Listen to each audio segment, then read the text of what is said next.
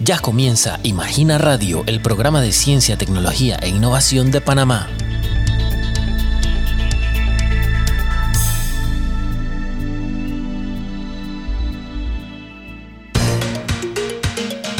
Estimados oyentes, saludos cordiales. Esta semana en Imagina Radio charlaremos con una de las organizadoras de la Olimpiada Latinoamericana de Astronomía y Astronáutica que se realizará del 3 al 7 de octubre de 2022 en Panamá con la participación de 20 países de la región. También nos visitará el doctor Rolando Gittens del Indicasap IP, reciente ganador del Premio Logro Profesional de Ingeniería en Medicina y Biología 2022 en Escocia. Y en la sección Agenda tendrá todos los detalles de las diferentes convocatorias que mantiene abierta la CENACIT en renglones como becas y programas científicos. Bienvenidos y quédense en esta nueva entrega de Imagina Radio, el programa de la Secretaría Nacional de Ciencia, Tecnología e Innovación CENACIT en compañía de Virgin Vergara, Noemí Vega y Elkin Guevara. Empecemos con un repaso a las principales noticias del ámbito científico nacional. Titulares de la ciencia. La CENACI presentó esta semana la plataforma Conecto, un sistema de perfiles de ciencia y tecnología con la visión de ser una herramienta para vincular, visibilizar y evaluar la trayectoria de los diferentes actores del sistema de ciencia, tecnología e innovación que se realizan con las áreas del conocimiento a nivel nacional e internacional. La iniciativa Conecto inició en 2018 mediante la plataforma de acceso a bibliografía científica de la CENACIT, plataforma ABC, y en octubre de 2019 con un proyecto de la Dirección de Investigación Científica y Desarrollo Tecnológico y Por otra parte, el OWAS Panamá Tour 2022 hizo una parada recientemente en el Centro Regional de Panamá Oeste de la Universidad Tecnológica de Panamá, UTP, para presentar un simposio a cargo de expositores internacionales en el que abordaron múltiples tendencias dentro del ámbito de la seguridad informática. La actividad fue organizada por la Facultad de Ingeniería en Sistemas Computacionales y el Centro de Investigación, Desarrollo e Innovación en Tecnologías de la Información y las Comunicaciones de la UTP, y la CENACIT a través de su Dirección de Innovación Empresarial. Es todo en los titulares de la ciencia. Entrevista.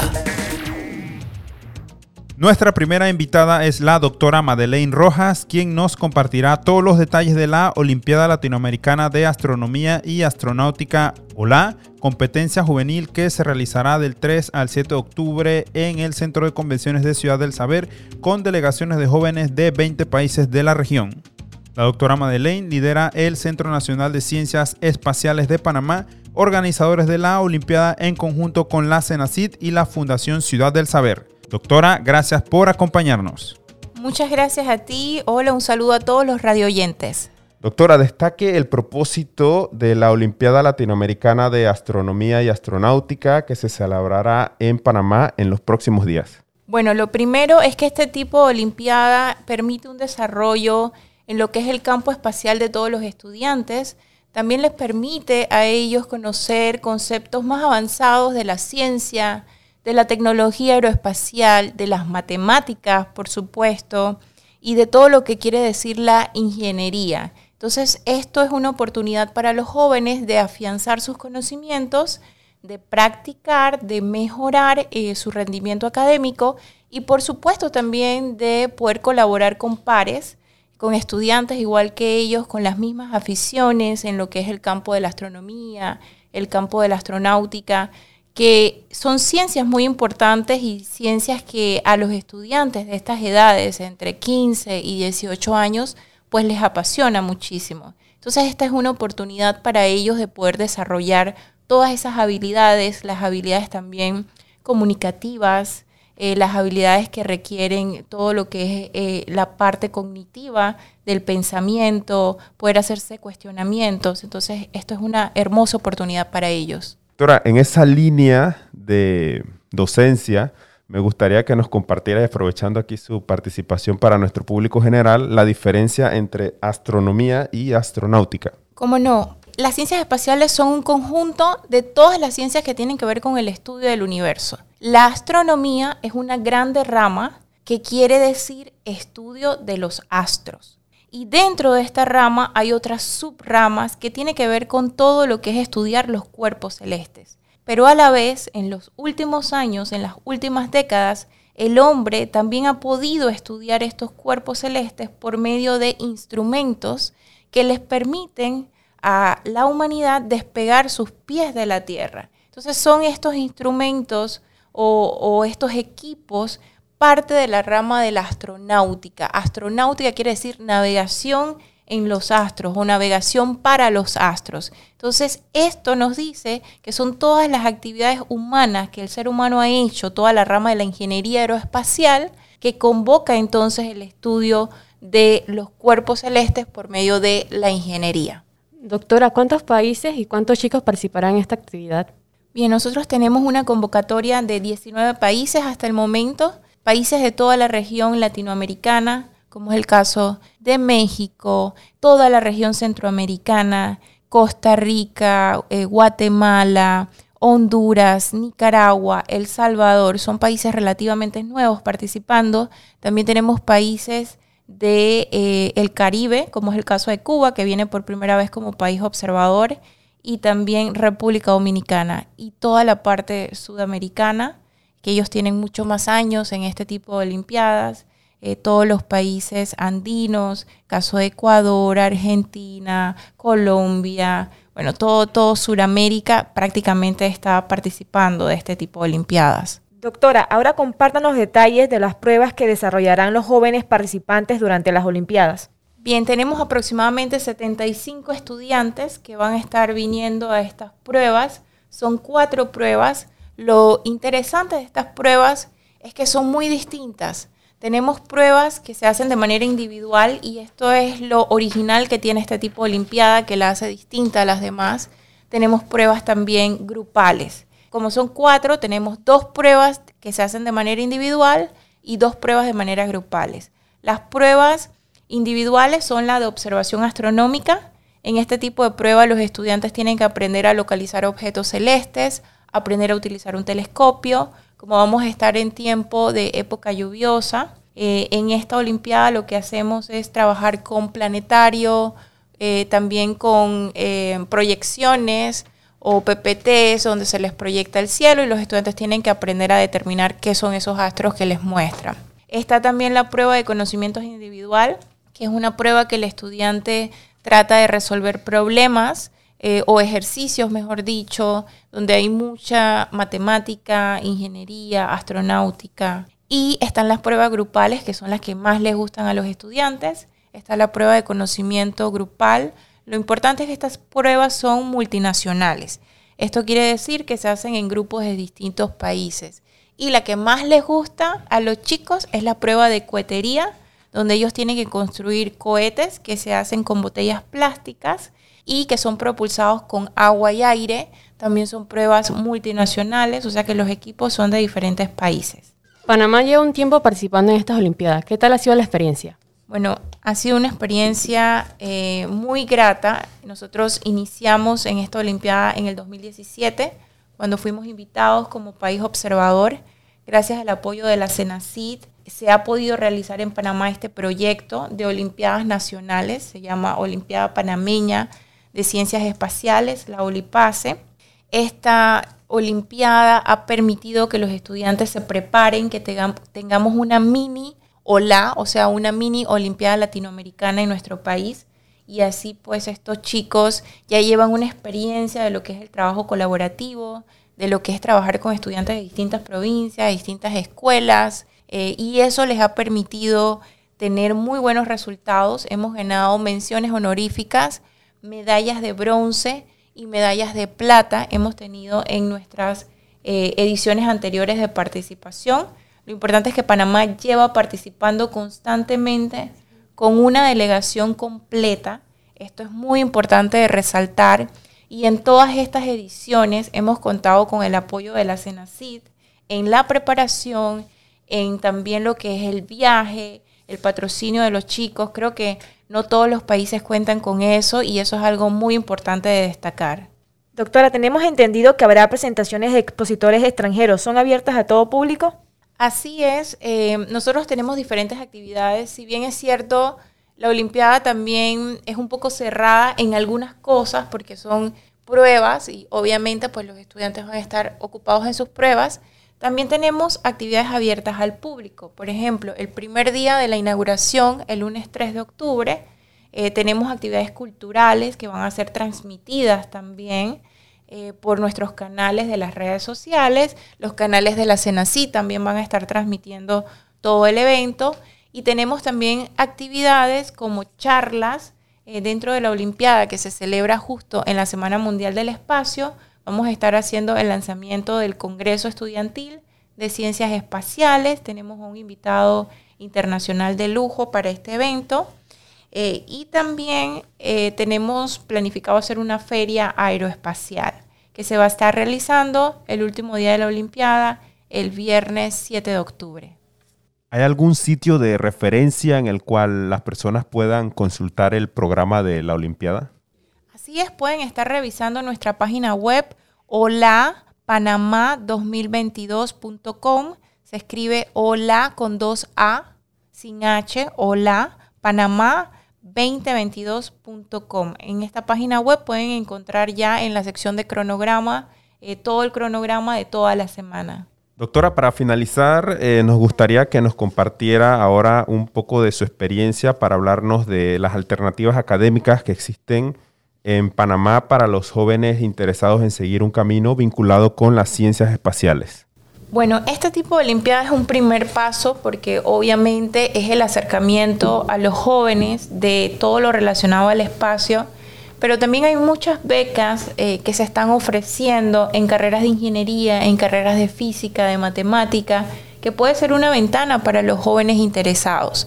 Así que, y hay muchas carreras abiertas, muchas becas que se están ofreciendo o muchas convocatorias de becas que los estudiantes pueden aplicar también a través de la CENACID, a través del IFARU.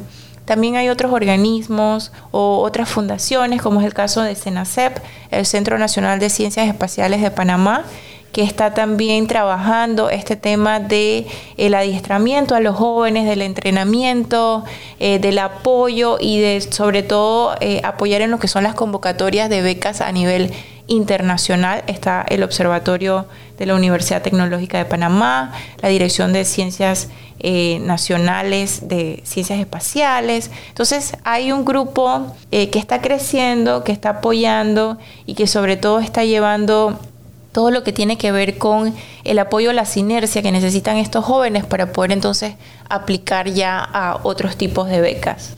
Doctora, muchas gracias por visitarnos y compartir toda esta información con nuestros oyentes. Gracias a ustedes y bueno, los esperamos del 3 al 7 de octubre durante la Semana Mundial del Espacio en la Olimpiada Latinoamericana de Astronomía y Astronáutica, edición Panamá 2022.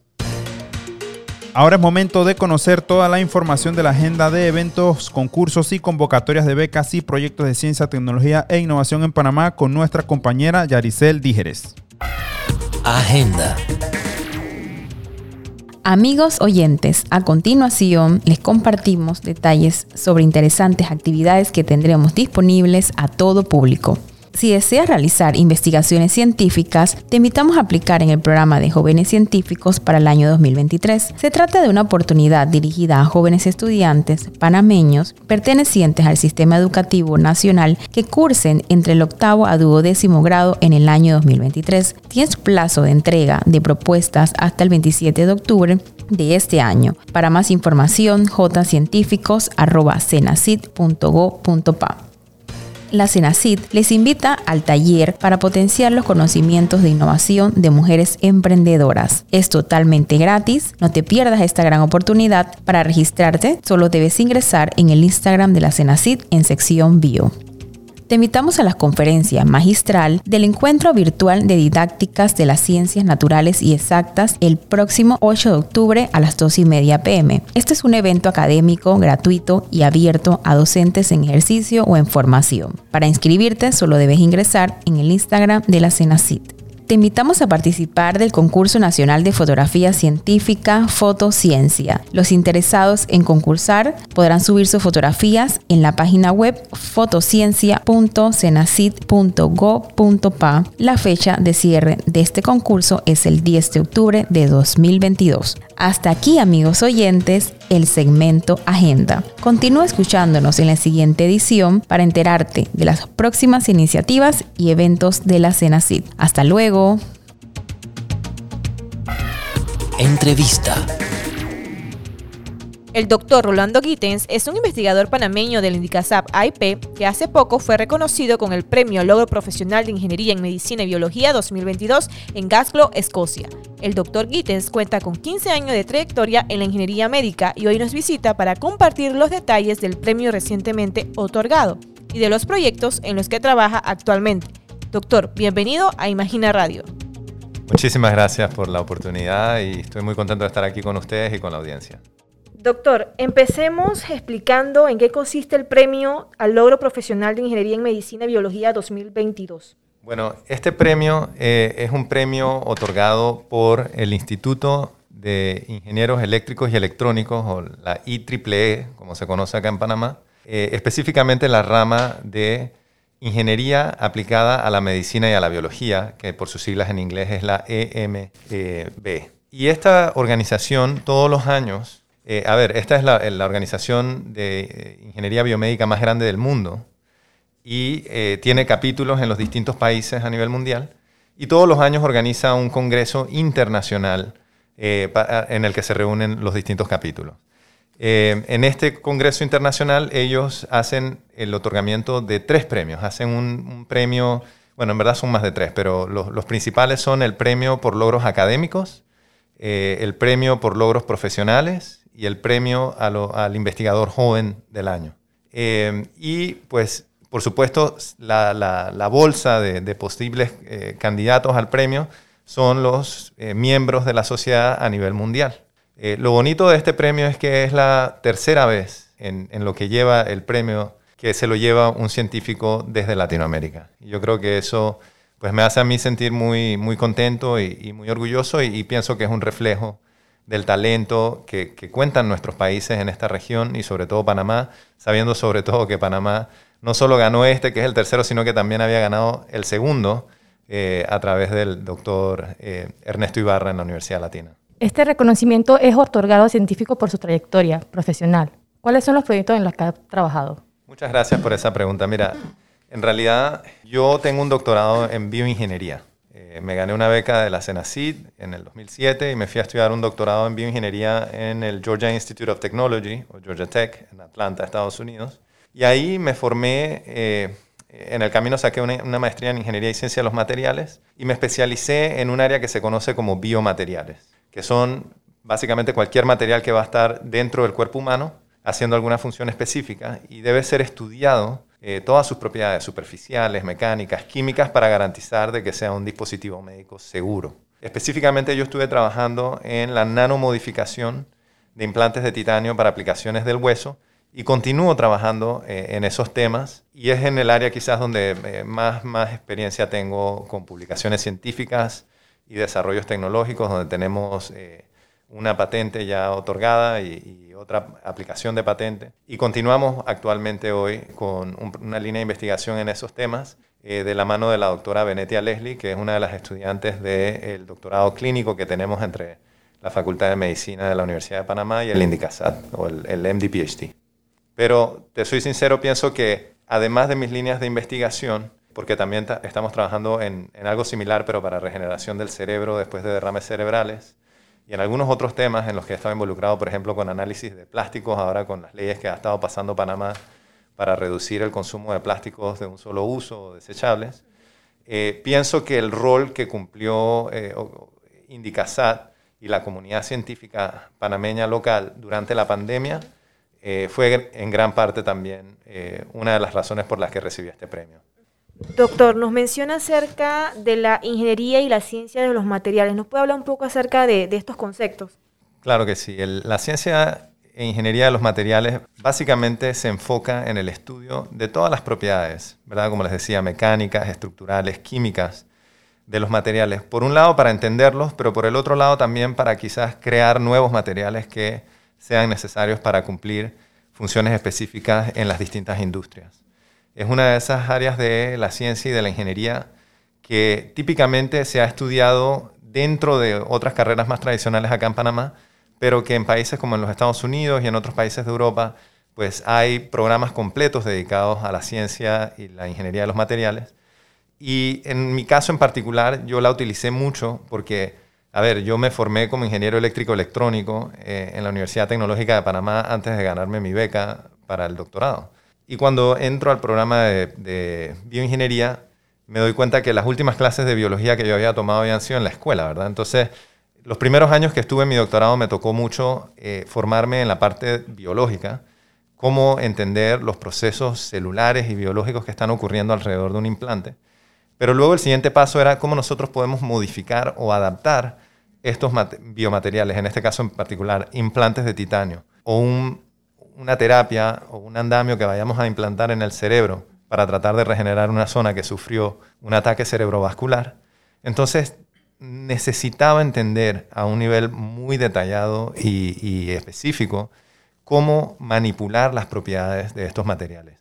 Y específicamente lo que estamos trabajando es nanotecnología. Nosotros queremos crecer nanoestructuras en la superficie de estos materiales para poder imitar o simular las condiciones o la estructura natural que tienen nuestros tejidos, en este caso en particular el hueso o tejidos como el cerebro.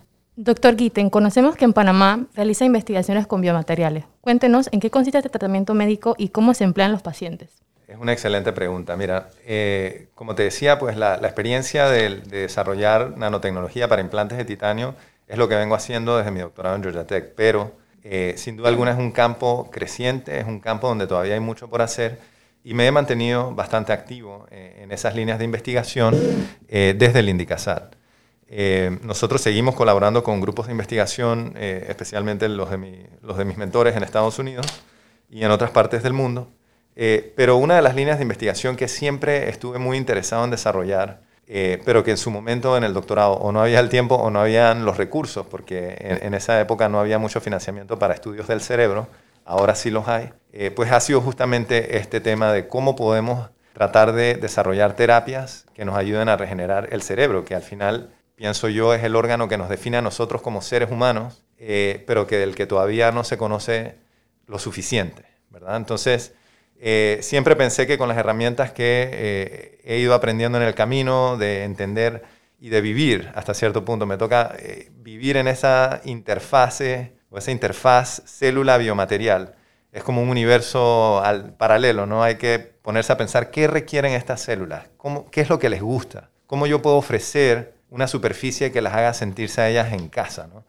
Y esas herramientas son las que he estado implementando en estas nuevas líneas de investigación que hemos desarrollado y que eh, en el 2020 sacamos nuestra primera publicación al respecto sobre cómo desarrollando biomateriales en base a una técnica que se conoce como matriz extracelular descelularizada. Y sé que es algo que suena complicado, pero en, pocas palabras lo que hacemos es que tomamos tejidos animales, específicamente el cerebro de, cerdos, de, porcinos, eh, y en el laboratorio lo pasamos por unos procesos de lavados mecánicos, físicos y químicos para remover el componente celular, pero dejar atrás toda la matriz extracelular, que es como el andamio o la estructura que mantiene a las células en su lugar, y luego utilizamos esos andamios sin células para crecer las células de un paciente o de un animal que vayamos a utilizar para estudiar. Entonces, en pocas palabras, lo que estamos haciendo es creando un nuevo material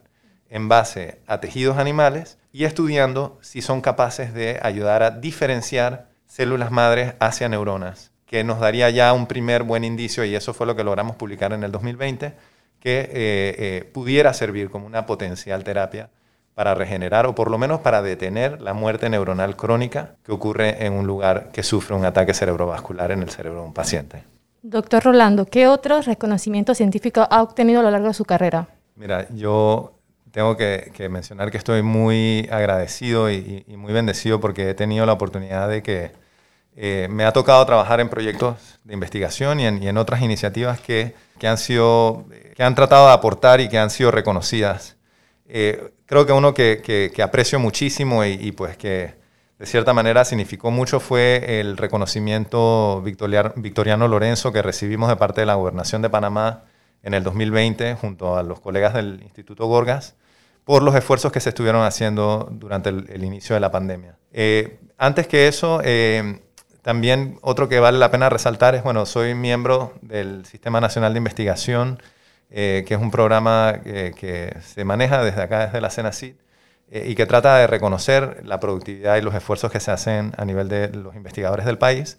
Eh, en ese caso, pues soy, soy parte del sistema SNI a nivel distinguido. Y creo que el otro reconocimiento que me gustaría mencionar es que también soy un miembro afiliado de la Academia Mundial de las Ciencias, es una academia que se generó eh, o que se creó para tratar de ayudar a visibilizar y reconocer los esfuerzos de eh, científicos en países en vías de desarrollo, o lo que se conoce como el, sur global, eh, países que todavía no están tan desarrollados en estos temas científicos y tecnológicos, y que en este caso esta afiliación como miembro joven es, la primera para Panamá. Doctor, ¿nos puede compartir a nuestros oyentes un consejo para las personas que buscan emprender en este campo? Mira, yo te, cuento que me toca a mí casi todos los días, si no todas las semanas, me toca conversar con eh, estudiantes de colegio, de licenciatura y hasta de maestría y doctorado que están interesados en entrar al campo científico aquí en Panamá porque reconocen que hay muchos temas que todavía falta por estudiar, hay muchas áreas donde todavía falta generar conocimiento para que nuestras autoridades puedan eh, tomar las mejores decisiones. Y pues están muy motivados. Y con tristeza me toca muchas veces tener que decirles que no tenemos los recursos para poder apoyarlos eh, directamente y que se queden trabajando con nosotros. Pero lo que yo diría es que igual hay que seguir intentando. O sea, tenemos en Panamá muchísimo talento, a pesar de todas las dificultades que sabemos que existen y que se están escuchando hoy en día con el sistema educativo que tenemos. Pero a pesar de eso, eh, hay muchos estudiantes y muchos estudiantes que tienen ganas de sumarse a, la comunidad científica. Y yo diría que gracias a Dios hoy, gracias a la inversión que, que se ha hecho por los últimos 20 años, sobre todo a través de la CENACID, eh, tenemos instituciones como Indicasat AIP, pero no somos la única. Hay varias otras instituciones y centros de investigación dentro de las universidades, como la Tecnológica, la Universidad de Panamá, la UNACHI, eh, inclusive dentro de las universidades privadas. Eh, tenemos varias AIPs que se han ido creando y todos estos son espacios donde los estudiantes pueden hacer pasantías, donde se puede ganar experiencia y por lo menos explorar si esta es un área en la que les gustaría desempeñarse Doctor Gittens, muchas gracias por participar y compartir con nosotros sus logros en Imagina Radio.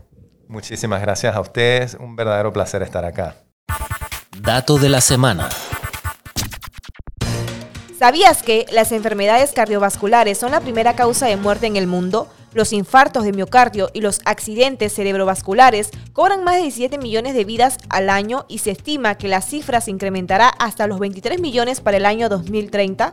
El Día Mundial del Corazón se conmemora cada 29 de septiembre desde el año 2000, con el objetivo de concienciar sobre las enfermedades cardiovasculares, su prevención, control y tratamiento. Si quiere mantenerse al tanto de toda la actualidad científica, tecnológica y de innovación de Panamá, únase a las redes sociales de la Cenacid. Búsquenos como arroba Cenacid en Twitter e Instagram, Cenacid Panamá en Facebook y en YouTube como Imagina TV. Muchas gracias por acompañarnos y les esperamos el próximo jueves a la misma hora en una nueva entrega de Imagina Radio con más noticias, entrevistas, convocatorias de becas y proyectos científicos y de innovación y toda la información del maravilloso mundo de la ciencia. Estuvieron hoy con ustedes Virgin Vergara, Elkin Guevara y Noemí Vega. Hasta la próxima. Gracias por haber sintonizado un nuevo episodio de Imagina Radio. Hasta la próxima.